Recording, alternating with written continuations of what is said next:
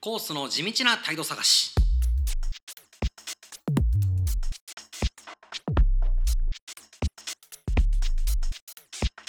はいコースです、えー第4回を始めます。えー、態度探しお久しぶりでございまして、えーただいま7月上旬でございます、えー昨日一昨日とあゲリラ豪雨に見舞われるようなお天気となっておりまして全く洗濯物が乾かない。という日常を送っておりますけれども。まああのその少し前7月の頭ですね。えー6月の中頃ぐらいから頭ぐらいまでなんか変にバタバタしてさっき聞き直したら前回もその前の月もなんかバタバタしてて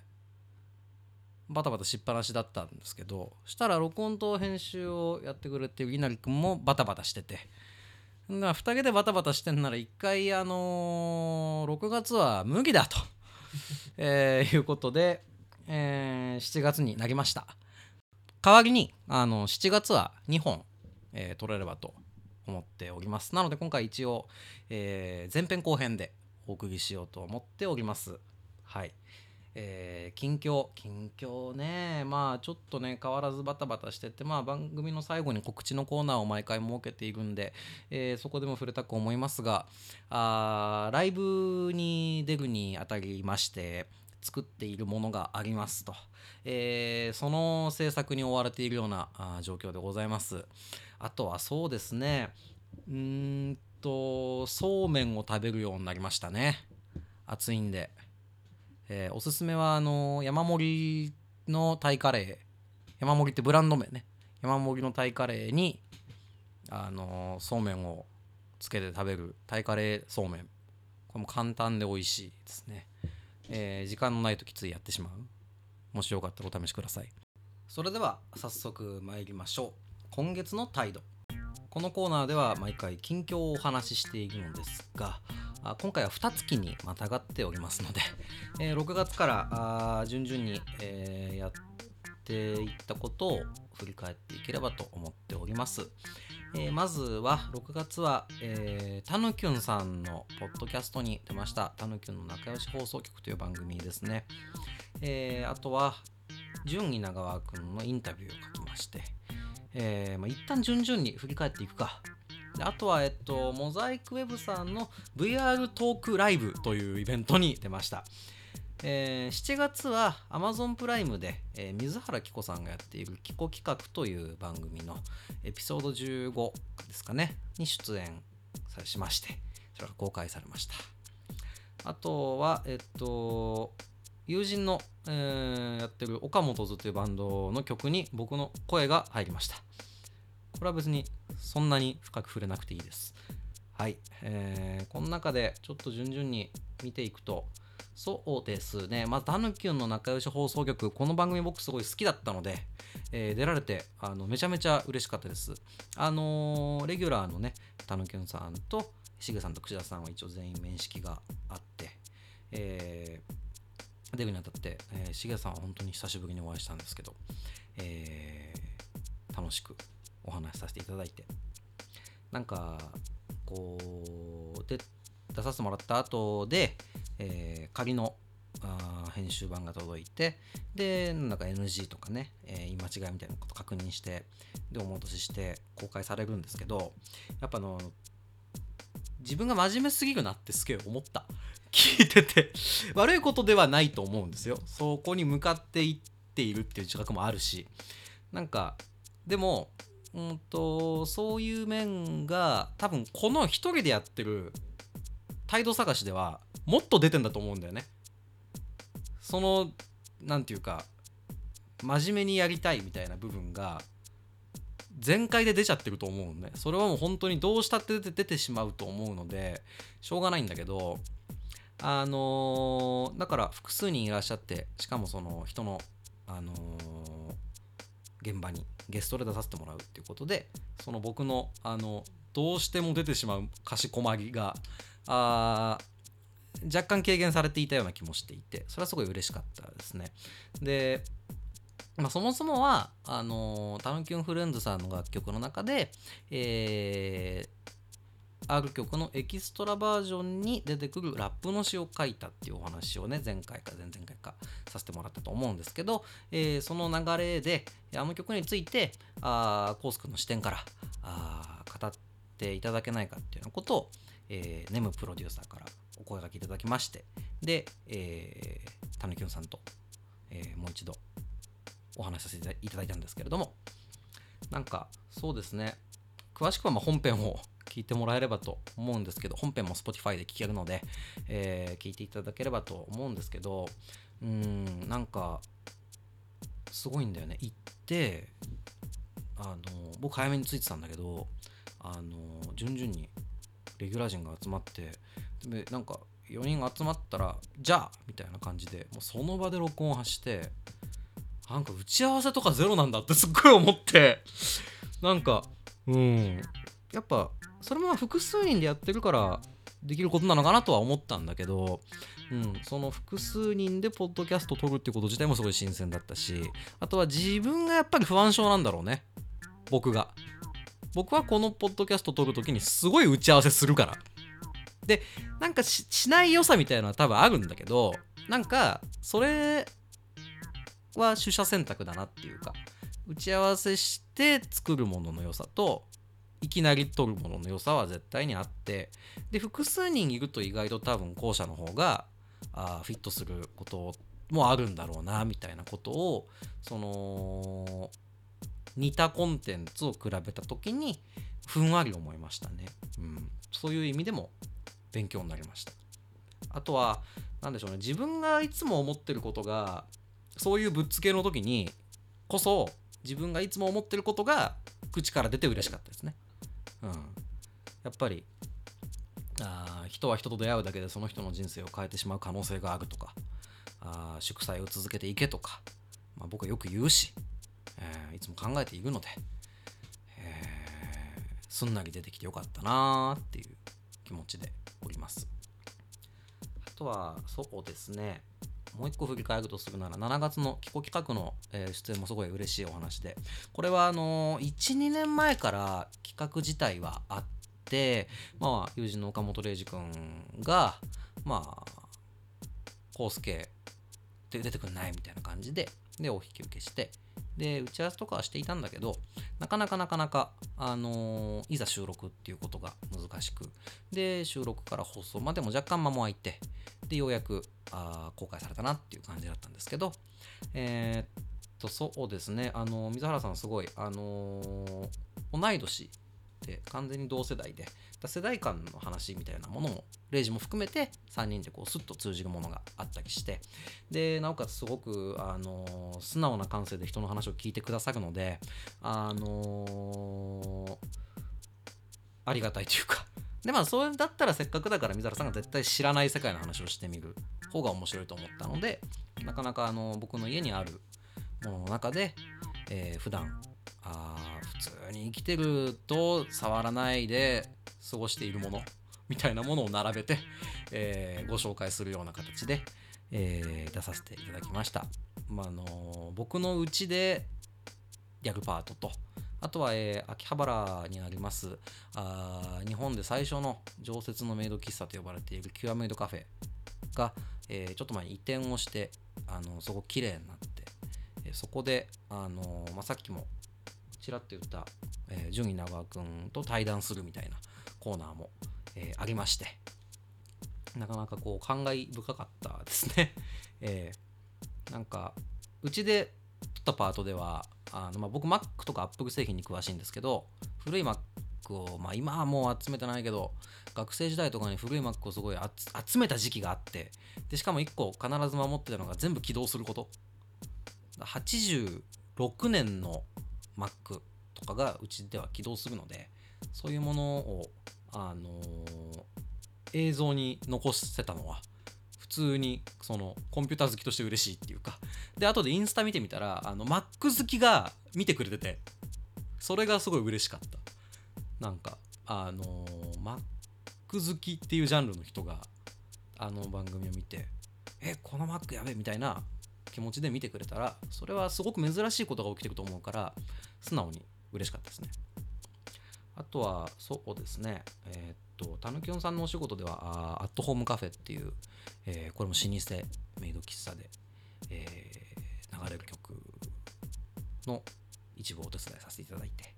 えー、キュアメイドカフェでその後また別のお仕事で対談をさせていただいて、えーこの半年の中で全然別の場所でお引き受けしたお仕事によって、えー日本の最高級の、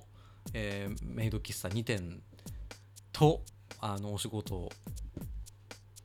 が生まれたっていうかそれはちょっとかなり自分の中で意味がわからない不思議な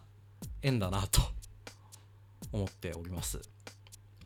なんか今の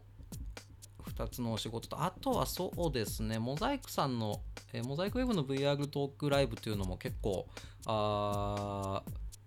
今言った一文で情報がちょっと多い。情報の渋滞したイベントだなって自分でも思うんですけど。あモザイクウェブさんは、えーリアルでもライブをするんですけどあ VR の姿があるわけです。バーチャルの姿。でバーチャルライブとかもなさるんですけど今回はトークイベント。で、えーまあ僕らがいわゆるひな壇に座ってでそのモザイクウェブさんにご質問したりとかして、えトークの、まあ、番組を生でやって進行していくっていうようなものに出ましたと。で、えー僕らは VR の姿バーチャルの姿というものを持っていないものですからアバターを今回、えー初めて選んでね、えー出させてもらったんですけどえーっと結構アバター自分でねゼロから作る方なんかもいらっしゃるんですけど僕らはそういう技術がありませんから、えー既存の、え公開されているアバターの中で、え自分にフィットするものを選べればと思いまして、え僕はあの画面がね、あの顔についてるアバターを、え選んだんですけど、えまあコンピューターが好きなんで、え顔が画面になってるのはちょっとテック感あっていいなっていう理由と、まあ、もう一個があの画面上にいろいろ出せるんですよ。自分の顔に。その写真とか字とか。潰しが効くかなと思って。そういう自分のパーソナリティとその利便性を両方加味した上でその顔が画面のアバターを選んだんだけどただ想像の1.5倍ぐらいガタイが良くて笑ってたんだけどめちゃくちゃ背が高い。ムキムキの画面の男。しかもね黒塗りなの。黒塗りっていうかなんていうの？そのあのもじもじくんみたいになってて。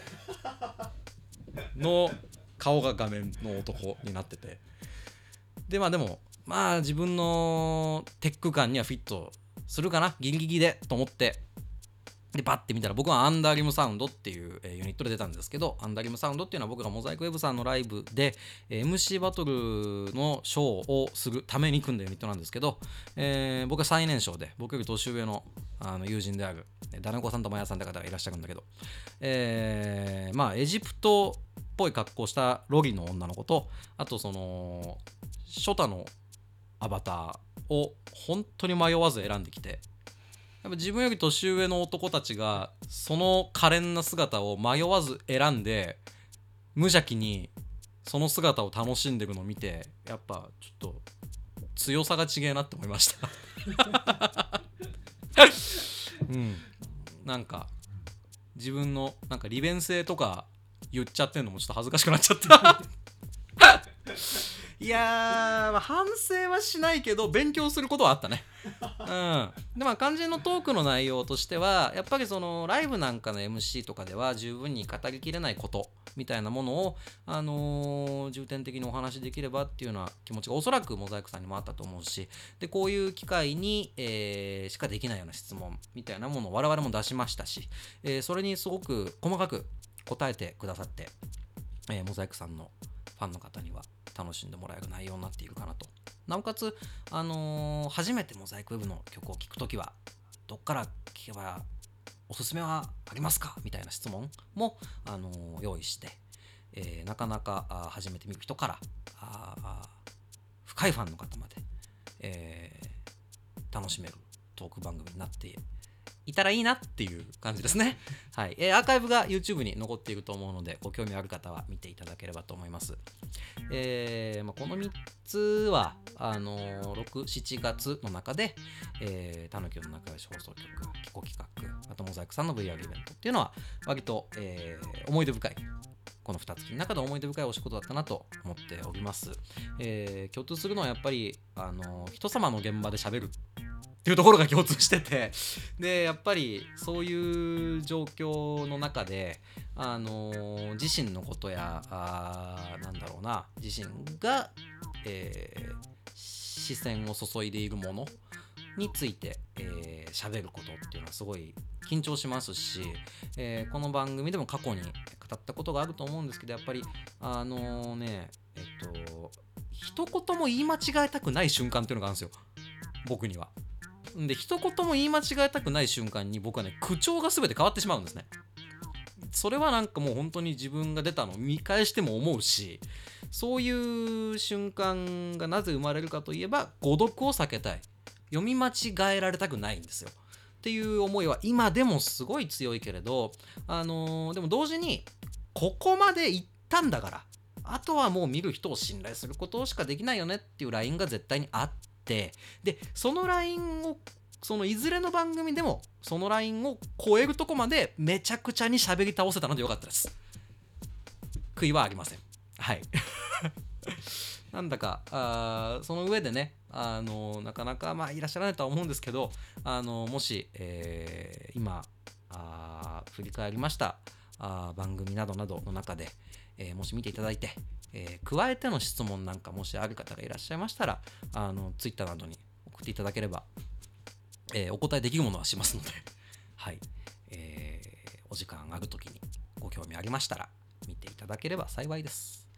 こんな感じですかね。えー今月の態度というコーナーでございますが、えー今回におきましては、今月と先月の態度ですね。えー以上でございます。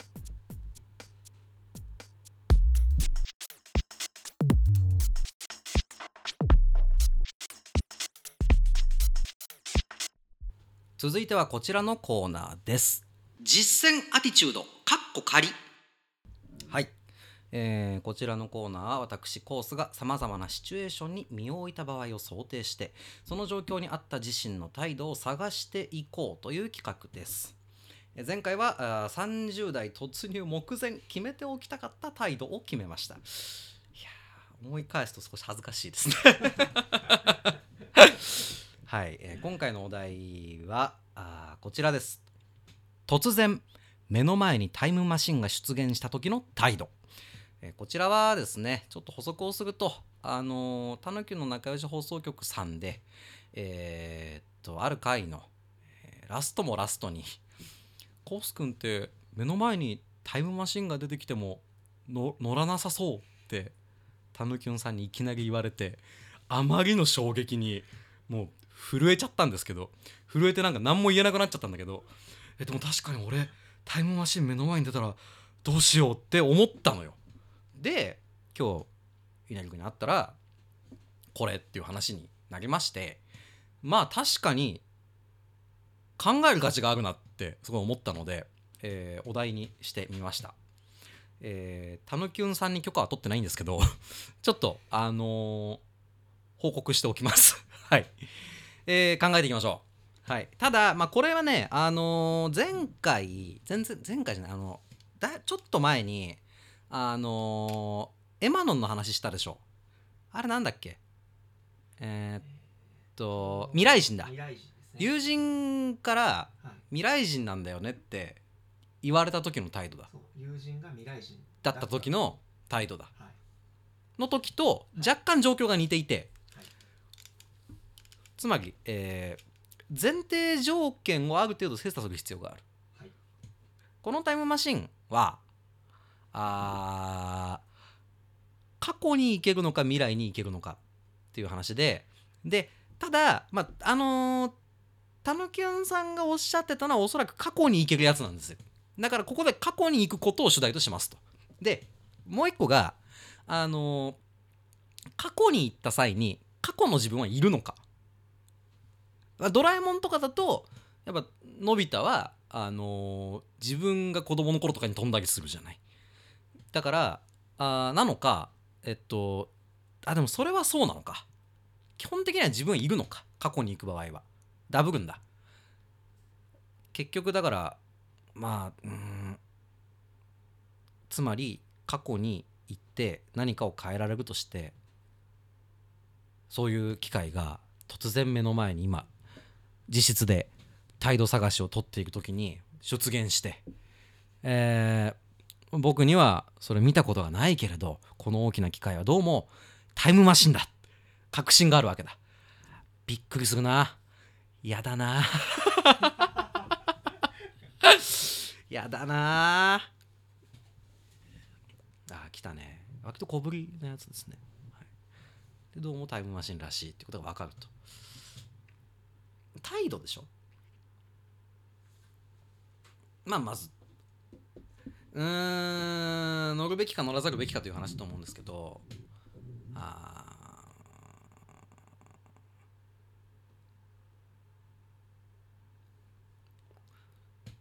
まあ乗ってさ、まあ、小金大金を稼げるじゃん。多分。そうですね。それはパッと浮かぶじゃんすごいタイムマシンがあったら何をする？みたいな。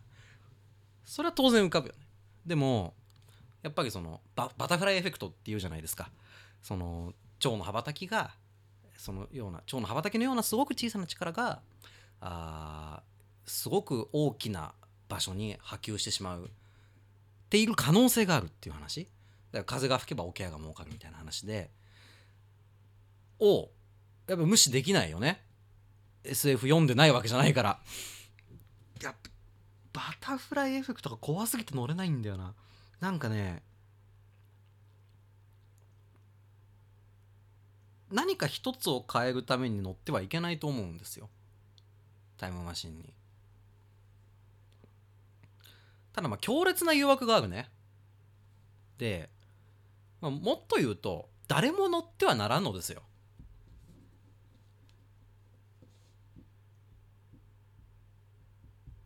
未来から来た人とかがあだからそうその未来人もいるとしたら ちょっと話変わってくる。その要は僕が過去に干渉できるっていうことだけが起きているならばこれは誰も乗らない方がいいって思います。なんでかっていうと前例を確認する術がないから。例えばまあドラえもんには、まあ、時空管理をする方々がいたりとか、まあ、藤子作品だと別でタイムパトロール本とかね。つまり未来にノウハウがあるんですよ。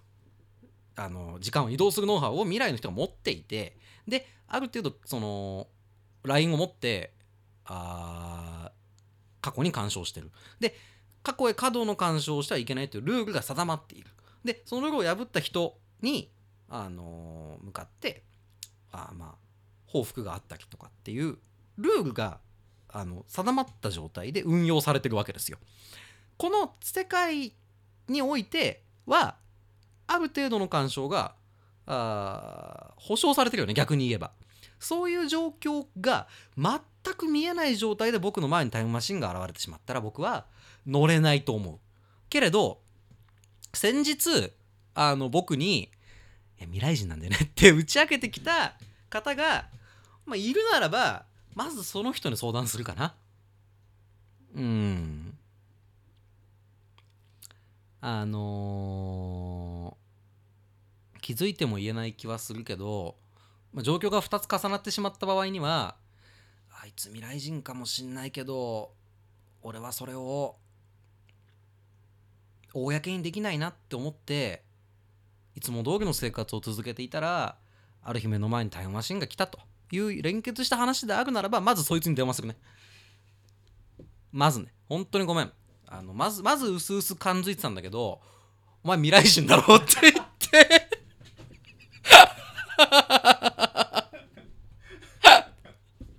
そうそうそうあごめん。いろいろ飛ばすけどいろいろちょっとうすうす感づいてたんだけどお前未来人だろと。でちょっとまああのー思うところはあると思うしまあ、僕が今それを君に言ったことで君サイドに問題が生じることも分かる。で一旦話を聞いてくれと。うちにタイムマシンが来てる。これ乗って大丈夫かなって。聞くかな。うん。だからまあどうやって来たの？とかね。だからやっぱそいつの存在がものすごく重要。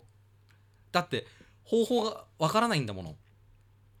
例えばじゃあそのタイムマシンは戻る場所を選べるんだろうか。戻る時間を選べるんだろうか。帰ってこれるんだろうか。だあのーなんだっけ。タイムマシンは作ることがおそらく理論の上ではできるんだけど未来にしか行けないんだよね確か。現在の仮説では。つまり光の速度を超えて未来に行くことはできるけど過去には現在の科学では戻るアプローチがあー見えてないって、えー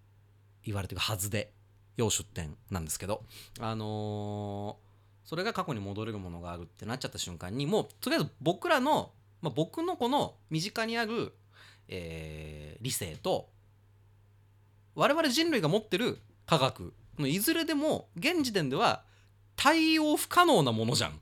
今俺ん家にあるのって。タイムマシンって。そうなったら未来人に一回やっぱ話聞かないと無理だよ。それは。電話するよ。の乗れ？乗れんのかなみんな。みんな乗るのかな。だって割とさ。俺割と現世にとらわれてるかもしんない。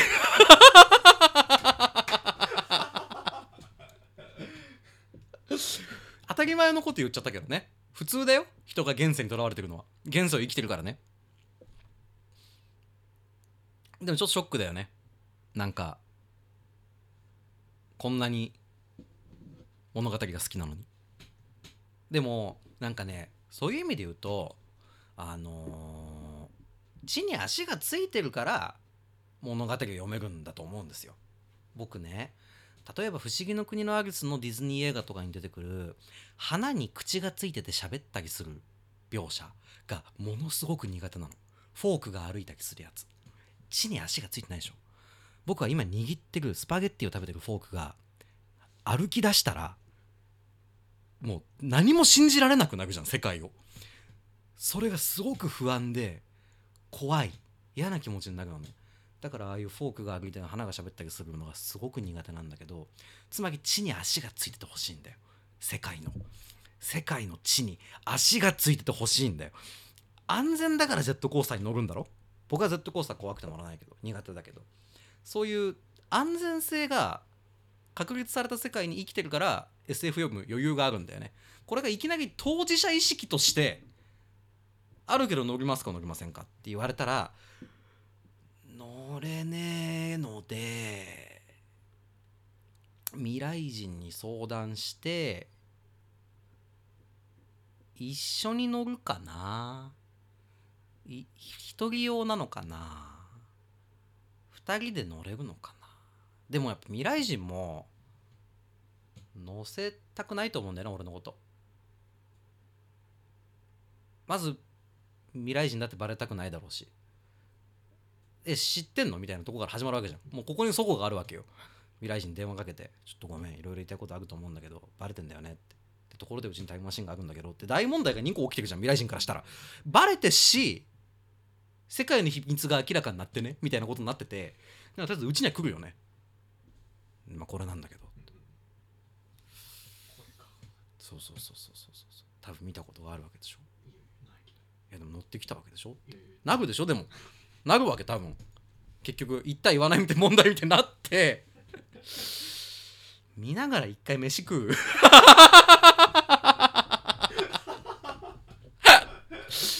ちょっと米炊いてあるからみたいな。一旦飯食おうかな。うん。そうそうそうそうそうそうそうそうそうそうそうそうそうそうそうそう。なんかねその要は一回親睦を深める 改めてその友達の未来人と親睦を深めてところでっていう話はしたい。いや無視できないわけですよ。あとやっぱ過去に行きたいかって話ですね結局。バタフライエフェクトが怖くて過去に干渉したくないという気持ちは強くあるけどそれを踏まえた上で過去に行きたいか。過去に行きたいか。だその小金稼ぐみたいな話なしにしてね。なんか自分の気持ちとして過去に行ってできることってなんだろうって思うなあんまりないなこれはでも前回のテーマに共通することで、まあ、結局人はその今を生き続けてるじゃないですか。なんだかその事実としてですよこれは。大げさなことが言いたいわけじゃない人は現在を生き続けているということを自体が一番地に足がついてる。俺はこの前提を覆せない気がする。自分の中で。やっぱねのび太って小学生でしょ？やっぱ小学生ぐらいだったら多分乗れんだよ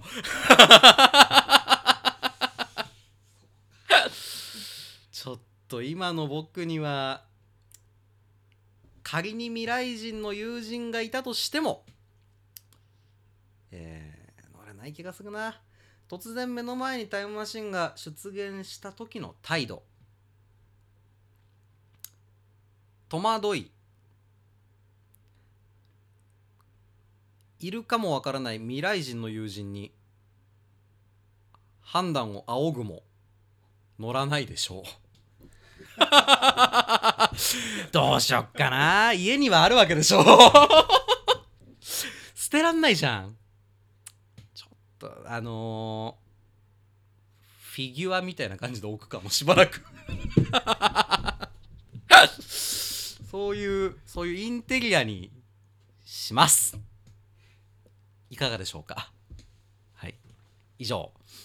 実践アティチュードかっこ鍵でございました。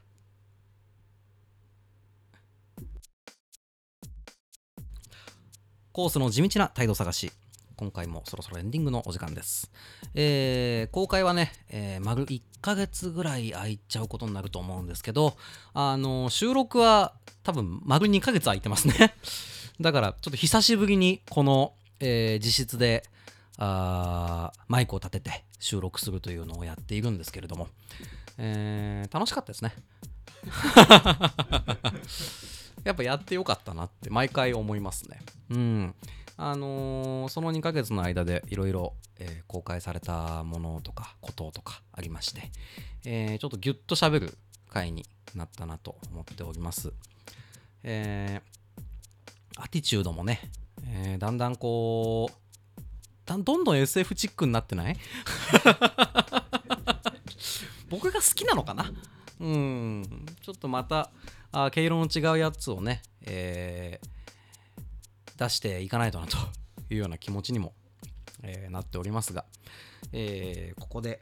告知が一つございます。えー、モザイクウェブさん2年ぶりのワンマンライブ、えー、クワイエットモザイクドットライブが開催されます。日時が2021年の8月1日日曜日、えー、会場16時の開演17時、会場は渋谷 WWW でございます。えー、出演はモザイクウェブさん、えー、ギターに塾長さん、えー、ゲストは、えー、野水予備さん、桃井春子さん、えー、そして我々アンダーリムサウンドでございます。えー、我々は普段あモザイクウェブさんのあライブで MC バトルのショーを企画、えー、講演しておりまして、えー、現在もその準備をしております、えー、モザイクさんのファンの皆様に、えー、楽しんでいただけるようなものを鋭意制作中でございます、えー、この2年ぶりのワンマンライブという文言があるんですけれどもあ我々が初めて、えー、モザイクさんのライブに、えー、出演したのも2年前のライブでえー、それは15周年ライブだったんですけれども、あのー、とても緊張しました。もう、あのー、出る直前にね、あの3人でエンジン組んだのすごい覚えてる。で、引き続きやっぱり今回もとても緊張しております。あのー、2年ぶりのリアルライブっていう文言もそうですし、やはりあの変わらず大好きなユニットの、えー、ライブにお力添えができるということは非常に嬉しくもありますが、えー、緊張することで、えー、あのー、まあ、僕らができるのは、あモザイクさんのファンの皆さんが、あのー、面白がってもらえるようなものを作ることだと思うので、えー、少しでもあの楽しく、楽しい時間が作れればと、え思っております。はいえー、とですねこのライブはちょっとこの収録時まだ詳細が出てないんですけど、あの配信での視聴も可能みたいなので、えー、会場お越しに、えー、なるのが難しい方もですね、配信で見られると思うので、えー、ぜひ見ていただければと思います。モザイクウェブさん、ライブが本当にいいので、ぜひ見に来てください。よろしくお願いします。あー、緊張する。えー、頑張ります。えー、っと、今回、えー、態度探しが、あ録画取れてないので、前後編になりますが、一旦この前編はここで終了となります。お聴きいただきありがとうございました。えー、7月分の後編も引き続きよろしくお願いいたします。お相手はコースでした。